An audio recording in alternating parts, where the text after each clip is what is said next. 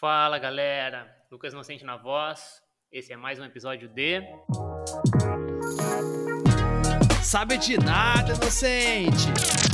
O seu podcast sobre toalhas e não entrar em pânico.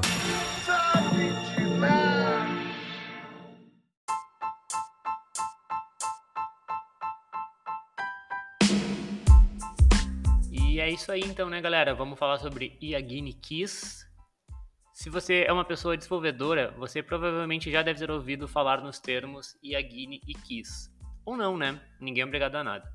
Mas enfim, esses são conceitos que eu conheci através do meu trabalho em desenvolvimento de software. Yagini é uma abreviação para a expressão em inglês You ain't gonna need it, que traduzindo para o nosso português querido, português brasileiro, significa você não irá precisar disso. E KISS é uma abreviação para a expressão também em inglês, que é Keep It Simple, Stupid, que traduzindo, né, fica mantenha isso simples, idiota. O que convenhamos, o idiota é até um pouco pesadinho, né? Pesadinho tanto quanto outros termos na tecnologia que nós temos, como kill, suicide, master, slave, blacklist. Olha as ideias de quem cria esses termos, mas enfim, esses ficam para outro episódio. Voltando ao título do episódio, que nós temos hoje, é incrível como é difícil seguir esses dois conceitos básicos. Ambos, como eu disse, são usados na tecnologia. E a ideia básica é manter as coisas simples e fazer somente o código que você realmente precisa. Então, na real, se você já entendeu, pode até parar de ouvir agora. Mas se tu quiser entender um pouco mais, segue aí ouvindo. Para que funcionem bem esses princípios, precisam ser do time e da empresa como um todo, porque senão é muito difícil de se manter porque são tantas as pressões diárias completamente contrárias às pessoas que não seguem esses princípios, que se for para tu manter uma posição e não deixar as coisas necessariamente passarem, tu vai acabar gerando atrito com as pessoas do teu time. Sei lá, pelo menos eu gerei. Às vezes que eu tentei fazer isso e as pessoas não estavam junto ali nessa pegada, pelo menos eu acabei gerando. Por exemplo, ir contra o Yagini é o clássico gerente de projetos que sempre pede uma feature a mais para encher os olhos do cliente, digamos assim. Ou aquela clássica frase em uma reunião de revisão: Hum, será que aqui não seria legal ter uma animação nesse botão? O Yagini não significa nunca iremos fazer essa feature aí.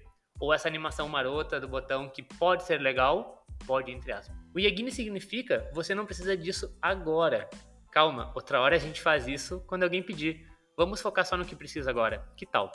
E cada segundo, cada minuto no nosso setor é muito precioso, porque a gente está num mercado mega competitivo.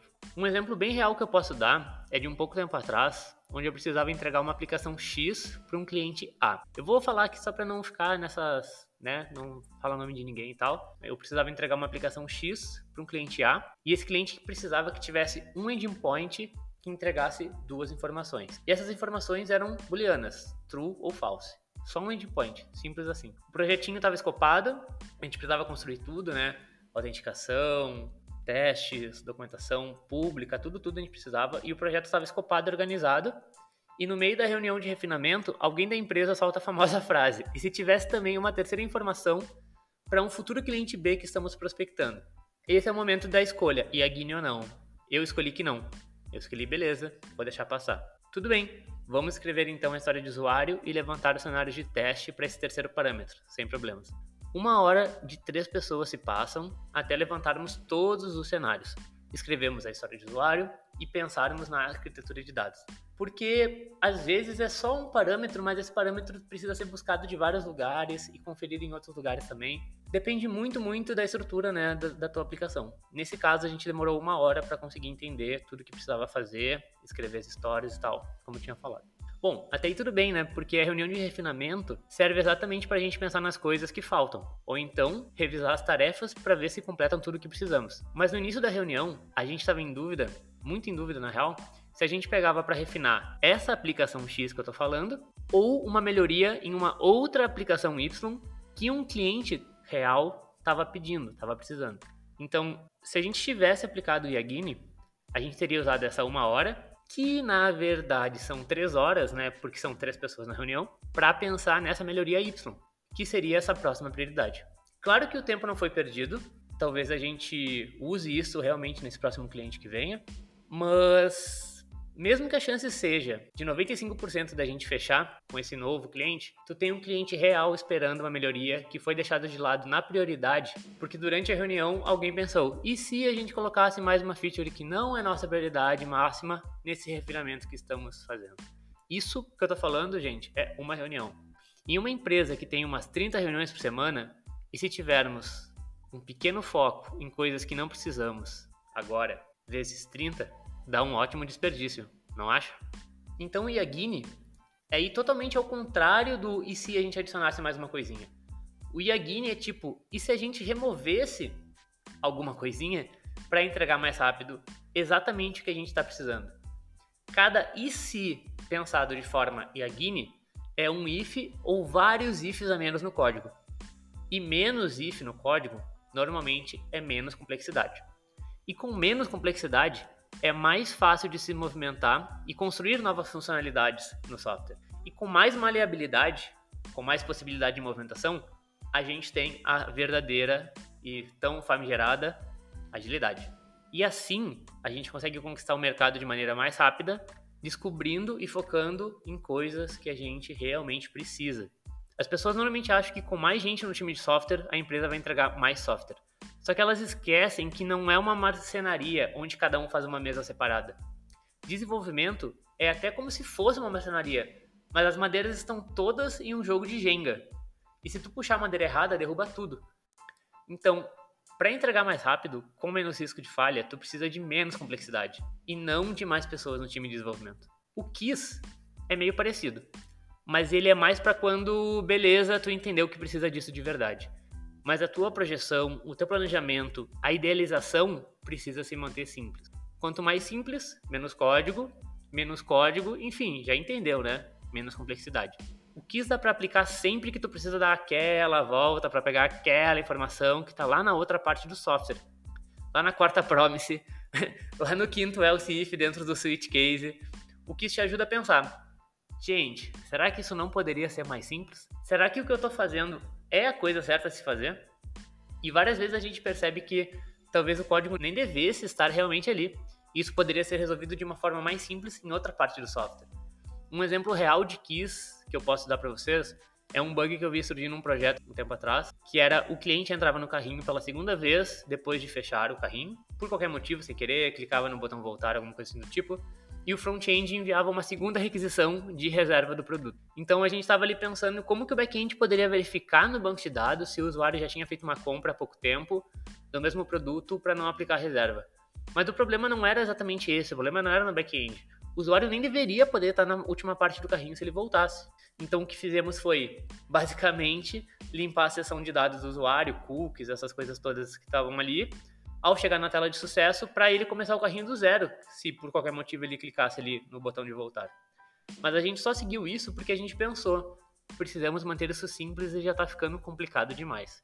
Então, tu percebe que a gente estava já conversando sobre construir uma camada de validação numa parte que não precisava, porque o problema era manter a sessão de uma compra que já tinha finalizado.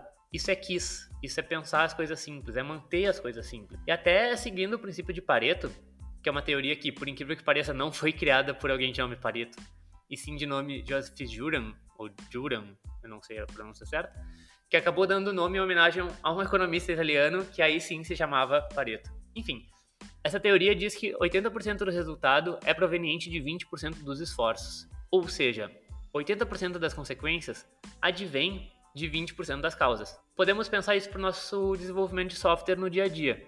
Aí a gente começa a pensar que 80% dos nossos clientes usam só 20% das nossas funcionalidades. Então o que a gente precisa fazer é focar nesses 20% e tentar melhorar esses 20%, mantendo as coisas simples.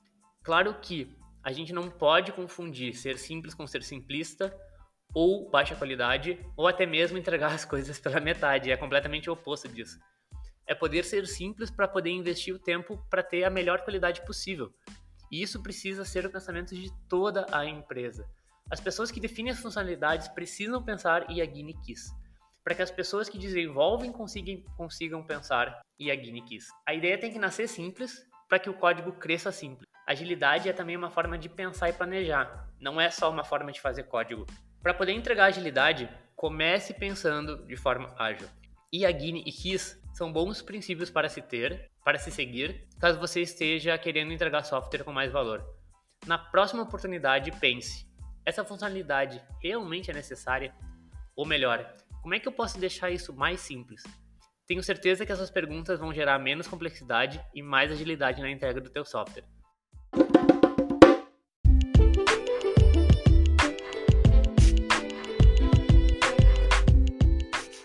E você, caro amigo, cara amiga que está me ouvindo, fez sentido para você? Tu já viu esse tipo de situação acontecendo? Quem aí já trabalhou em algo que nunca foi usado? Você já deve saber onde me encontrar, mas se não souber, acessa aí lucasinocente.com e bora trocar aquela ideia. E é isso aí, galera. Esse foi o segundo episódio do podcast. Obrigado a todo mundo que tá me ouvindo. Tá sendo muito massa me comunicar com vocês, de verdade. Valeu, valeu, valeu mesmo. Até a próxima. Fui!